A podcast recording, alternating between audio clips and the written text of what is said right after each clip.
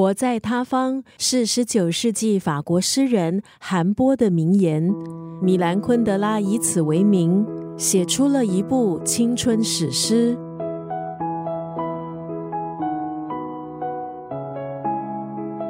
不少读者认为这是米兰昆德拉著作当中最美的一本书，或许是因为这是有关年轻诗人亚罗米尔一生的描绘。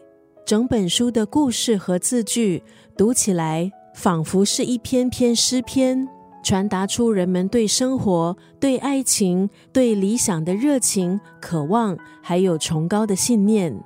对一个充满憧憬的年轻人来说，真正的生活总在其他的地方，这就是青春本色。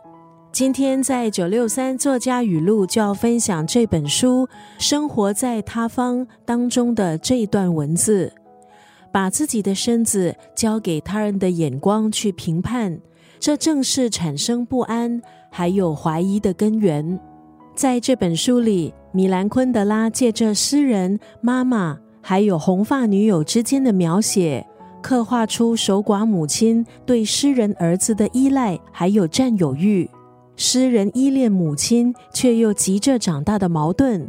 米兰昆德拉都做了很好的诠释。在梦想还有现实的交错之中，读者仿佛也随着主角走向了梦想的远方。把自己的身子交给他人的眼光去评判，这正是产生不安还有怀疑的根源。